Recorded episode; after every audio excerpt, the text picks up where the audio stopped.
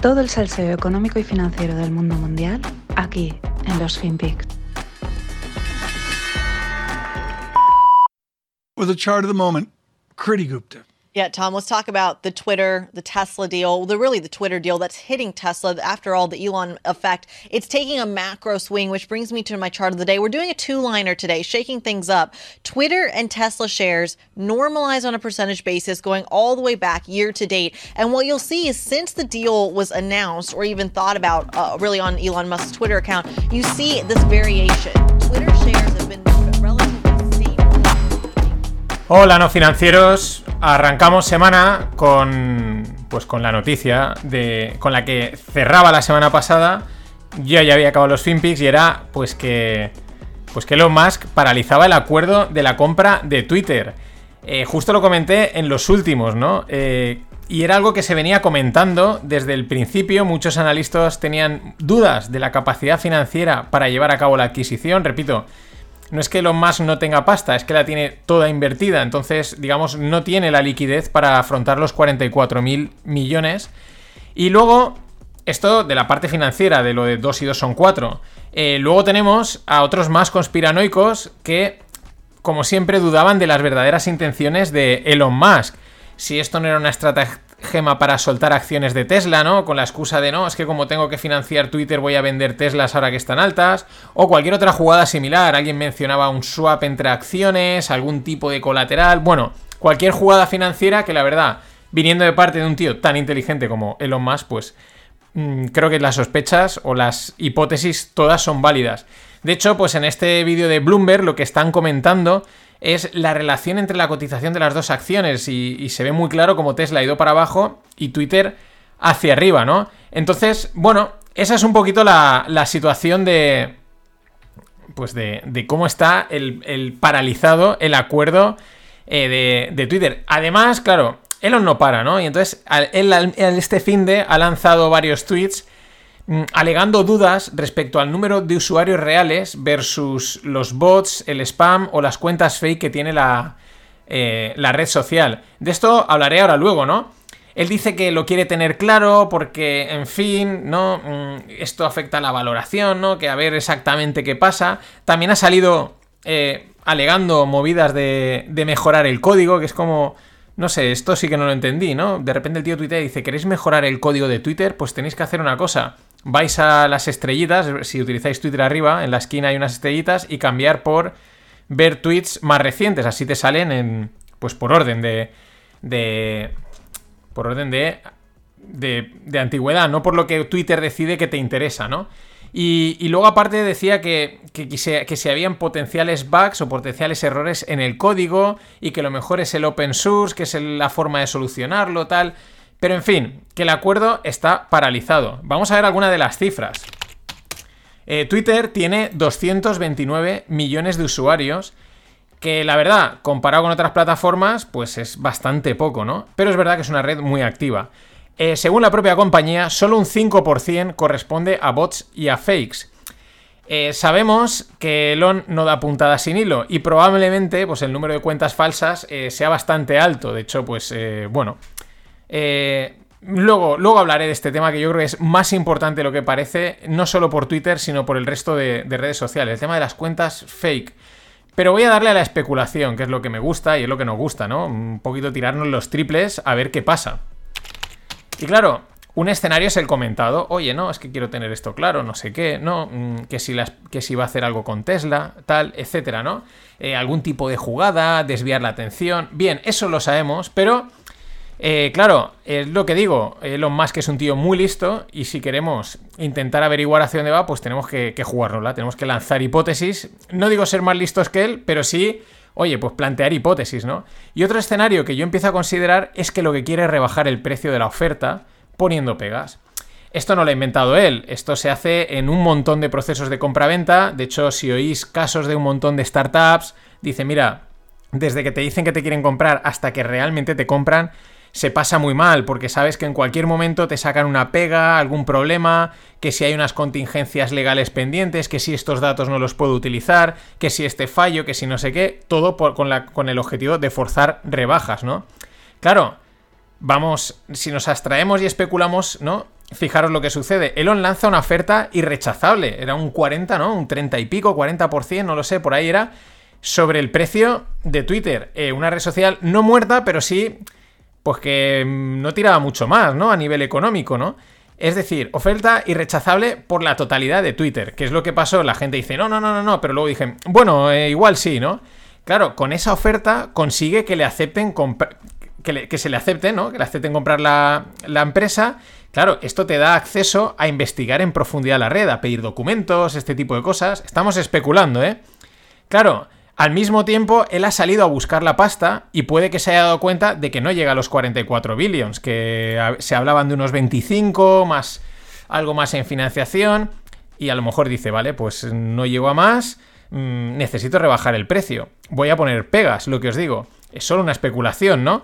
Pero es que esto funciona así y lo que he dicho, pues hay que especular con Elon para intentar acertar por dónde va a salir. Y seguro que nos estamos equivocando, o mejor dicho, me estoy equivocando. Bueno, y de un grande a una grande. Esto la verdad es que parece ir de troleos, ya sean en directo o en diferido. Me explico. Apple. Apple anuncia que está probando sustituir su conector Lightning por el universal USB-C, que es el que llevan ahora todos los móviles, menos los de Apple. Vale, si eres usuario de Apple, yo no lo soy, eh, te puedes cabrear, o sea, yo me cabrearía. Mm, la típica pregunta, oye, ¿tenéis cargador de Apple? No, no tengo cargador de Apple, ¿no? Y a pasar por la caja de comprar su maldito cargador que encima todos se fastidian por el mismo sitio, o sea, a dar por saco, ¿no? Y para hacer pasta, ¿no? Y ahora te salen con que no, vamos a poner el universal, es para matarlos. Y bueno, vamos con un mail súper interesante que pillé la semana pasada, el CEO de Uber escribió un correo a todos sus empleados, ¿no? El pasado 9 de mayo. Y sin dejar de ser el CEO de una tech startup, unicornio, bien, Uber, ¿no? Eh, ya ubicarla, ¿no? Está cotizando, ha dejado de ser una startup, pero en fin, cambio de mundo y todas estas historias, estilo narrativa Cathy de emprendedor, etcétera. Pues sin dejar de apelar a esas narrativas de futuro, Ojo porque se notan los cambios que he venido comentando aquí, ¿no? Respecto a valoraciones fundamentales, etc. Pero ojo porque voy a comentaros mm, bastantes frases, tenéis en la newsletter mm, el mail y lo podéis leer, que es que son, aunque las intenta edulcorar, son tan preocupantes como esclarecedor, esclarecedoras. Una palabra larguita. Dice, el mercado está experimentando un cambio sísmico. Bien. Dice, en tiempos de incertidumbre los inversores buscan seguridad. Ah, oye, otra lección que también está bien saber. Seguimos, dice, los inversores reconocen que hemos escalado hasta ser líderes en nuestra categoría, pero no saben cuánto vale eso. Espera un momento, aquí ya empezamos a parar. Eh, ¿Cómo que un inversor te reconoce que eres líder de una categoría, pero no sabe cuánto vale eso? Mm, yo lo tengo muy claro. Si no sabes lo que vale, es que vale cero amigos, sobre todo estamos hablando de inversores profesionales. ¿O es que esto es un bluff absoluto? Tal cual, ¿eh? No saben cuánto vale eso. Dice, ahora se trata de free cash flow, lo que hemos dicho, ¿no? Los inversores buscan la seguridad, mm, lo hemos venido comentando, los fundamentales están de vuelta, ¿no? Ahora, además, el hecho de que diga, ahora se trata de free cash flow, te está diciendo, antes no, antes daba igual, o sea, antes con decir, eh, nuestros coches son guays, ya entraba la pasta. Pero seguimos, dice, tenemos que enseñarle el dinero. Y se refiere a los inversores. Entonces uno piensa, ¿eso qué quiere decir? ¿Que antes no se lo enseñabais? ¿Por qué, los, ¿Por qué os metían pasta a los inversores si no les enseñabais el dinero? En teoría una empresa ya, una startup cotizada, pues debe tener ya algo, ¿no? De beneficio, un break-even, porque si no, no sales a cotizar, te piden cosas, documentos, acojonante. Pero seguimos, es que no para, ¿eh? Dice, Dice el tío, los inversores preguntan, aparte de vosotros, ¿hay alguien en el sector del transporte bajo demanda que haya hecho dinero? Y, repite, tenemos que enseñárselo. O sea, daros cuenta que la, contradicción en el que dice, vosotros estáis haciendo dinero, pero el tío dice, pero tenemos que enseñárselo. O sea, habéis hecho dinero y no se lo has enseñado a los inversores. Yo me quedo hiplático. O sea, si lo tienes que enseñar, ¿qué has estado haciendo hasta ahora? ¿Qué, hostias has reportado? O sea, o los inversores te han pedido cuentas. No, de verdad. Pero dice, los inversores están contentos con el crecimiento del delivery. Y el tío dice, yo admito que ha sido una sorpresa porque pensaba que el delivery tenía que haber crecido más rápido. Es decir, no, no le ven el crecimiento del que se hablaba. Se conforman con que el negocio simplemente sea rentable, sin exigencias. Sigue. ¿Es el delivery, se pregunta, un buen negocio? Sigue preguntándose, ¿qué pasa si vamos a una recesión? O sea, como, claro, va a afectar, ¿no? La gente va a decir, oye, me ahorro pasta, etcétera. Y, vuelve a repetir, tenemos que enseñarles unos resultados fuertes. Mm, vamos a ver. Eh, ahora, y recordad, esto lo comenté también la semana pasada, y que algunos se, se, empezaban a preguntar, ¿y si el delivery no es rentable? Ha sido ahora en el boom, pero realmente hay que pagar mucho más y entonces la gente no va a querer. Continúa, dice, el transporte de mercancías debe de hacerse más grande para que los inversores le reconozcan el valor y lo amen tanto como yo lo hago. Ya estamos con el amor, la esperanza, los sueños y estas cosas. Acojonante. Más, dice, tenemos que mostrar el valor de la plataforma en términos reales de dólar. Mira, para eso, eh, o sea, yo digo, ¿pero esto que es una empresa o es una ONG? ¿Cómo que ahora tienes, es que estoy flipado, ¿cómo que ahora tienes que enseñar en términos reales de dólar? ¿Y antes qué hacías? O sea, ¿qué, qué, presentabas? Pero sigue, dice, servimos a mercados de múltiples trillones de dólares. Dice, pero el tamaño del mercado es irrelevante si no se transforma en beneficios. Yo ya es ojiplático y boquiabierto como me quedo. O sea, no han sido capaces, por lo que deduces, de rentabilizar o de enseñar números buenos en la bonanza y lo pretenden hacer ahora que pinta que vamos a hacer una recesión. Y claro, para cerrar su carta, pues la típica frase, ¿no? Dice, This will not be easy, but it will be epic, ¿no? Esto no va a ser fácil, pero va a ser épico no podía faltar la frase de la narrativa del futuro, la que la dicen y de fondo está ondeando la bandera americana, eh, soplando el viento y mirando al infinito. Es acojonante.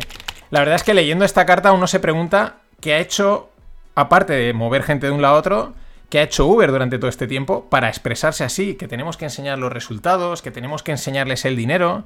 Eh, mm, no sé, mm, acojonante. Y bueno, las cañas de esta semana me las paga el gran Manu Rujano. Vaya crack. Gracias, Manu. Vamos a seguir hablando de las techs, que aquí hay mucha amiga.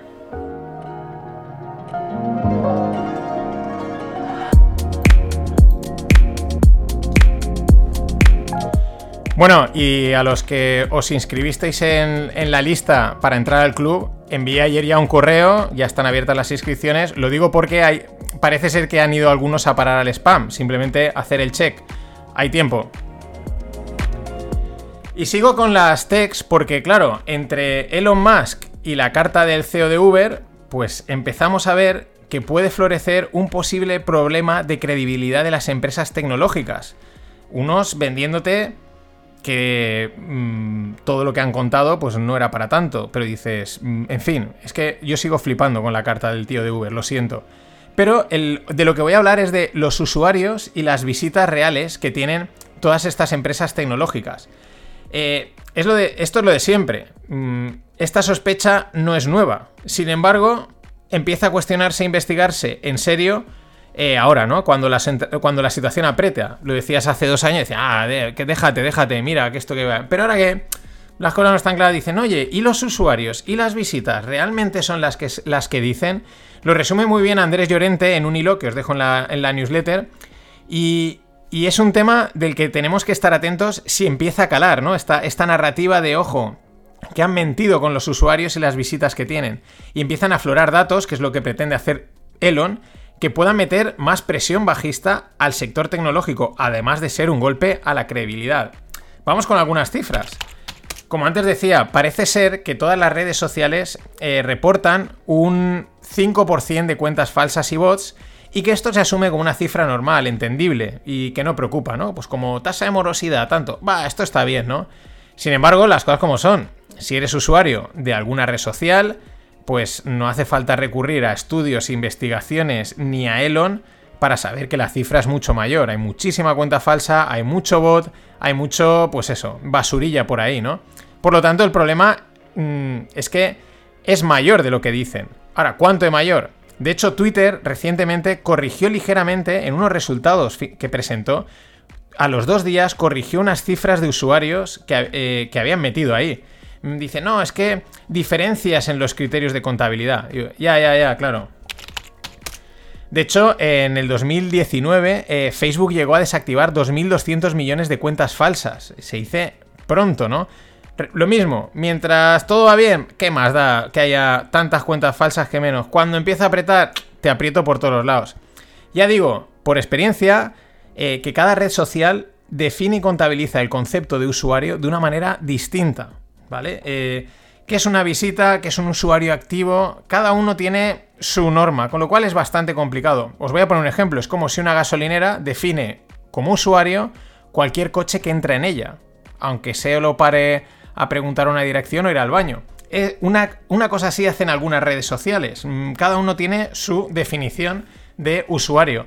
Claro, las también es verdad, al final las cuentas no engañan. Lo importante es el dinero. Tú presentas resultados, hay un balance en caja y oye, este dinero está, está. Pero claro, la importancia de las cifras de usuarios, visitas, eh, registros, etcétera, es que son una muestra del potencial crecimiento y monetización de la, red, al mismo tiempo que de la vitalidad, ¿no? De la actividad.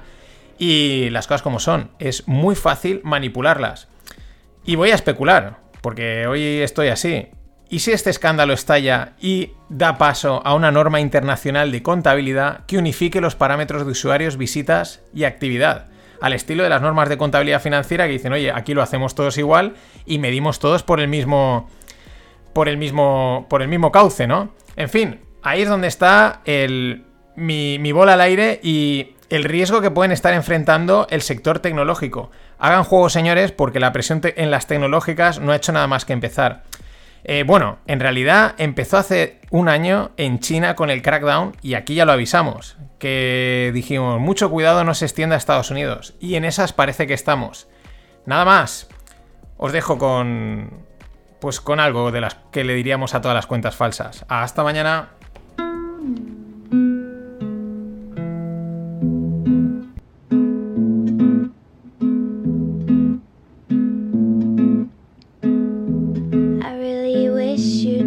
The fuck up.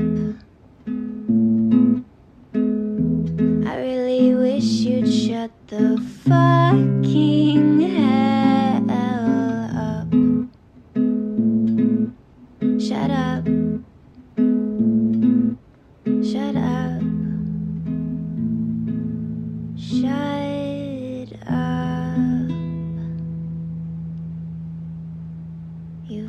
psychopaths.